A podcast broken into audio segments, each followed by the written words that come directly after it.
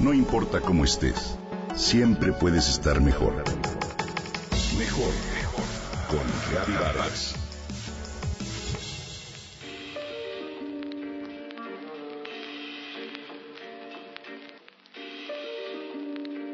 Se llama parkour o el arte del desplazamiento y su creador es David Bell, cuyo padre, bombero y militar, le enseñó el método natural de George Ebert, una disciplina que consiste en desplazarse por cualquier medio y superar los obstáculos que se presenten en el recorrido de forma fluida y eficiente. Ebert diseñó esta forma de entrenar que implica el uso de prácticamente todo tu cuerpo y en todas sus formas. Caminar, correr, escalar, nadar, arrastrarse, etc para poder llegar a cualquier punto de la forma más rápida posible. Su filosofía era ser fuerte para ser útil. Parkour viene de parkour, que significa recorrido en francés. Seguramente recuerdas una película de 2001 de Luc Besson llamada Yamasaki, sobre unos jóvenes que corren y saltan por los tejados de las casas. Esa película está basada en la vida de un grupo de chicos que fueron entrenados por Raymond Bell, padre de David, cuya filosofía era usar el medio urbano para fortalecerse, ayudar y proteger a sus familias. De ese primer grupo de Yamakasi surgieron diferencias internas y dos de sus integrantes, David Bell y Sebastian Foucan, se separaron y trataron de seguir por su cuenta con esta disciplina a la que denominaron parkour. Esta disciplina requiere, claro, una fuerte preparación física, pues implica saltar, pasar vallas, escalar, girar, pero sobre todo una gran concentración. Hacen piruetas que parecieran aventuradas, tienen movimientos de capoeira, de gimnasia y, claro, algo de atletismo. Sus practicantes son llamados tracers. Tienen como objetivo superarse, adaptándose a las exigencias de los obstáculos con la sola ayuda de su cuerpo. David adaptó esta técnica y creó una versión urbana y así creó el primer grupo.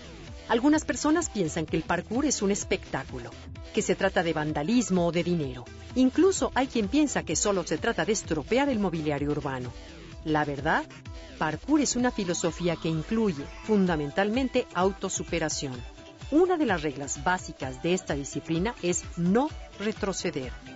Su lema, ser y durar, lo que significa que el practicante no debe ponerse en peligro ni debe competir o intentar superar a los demás. Sus objetivos finales son el desarrollo de la propia seguridad, la longevidad y la responsabilidad personal, y así como la automotivación. Una de las particularidades de esta disciplina es la sencillez de su desarrollo. Los trazadores no necesitan nada más que un buen calzado y ropa liviana y cómoda.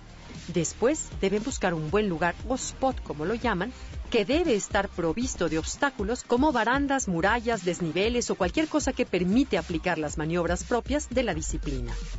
Es una actividad que busca el sentido de comunidad, humildad, colaboración y transmisión del conocimiento, importancia del juego en la vida. No hay riesgos siempre y cuando se sigan las reglas, porque nada se hace sin entrenamiento previo o sin estar seguro de que pueda realizarse. El rango de edad para adiestrarse en esta disciplina va de los 11 a los 50 años de edad. En la Ciudad de México, el grupo Urban Runners entrena lunes y miércoles de las 14 a 16 horas afuera del centro médico y los sábados de 10 a 12 en Ciudad Universitaria. ¿Te animas a practicarlo?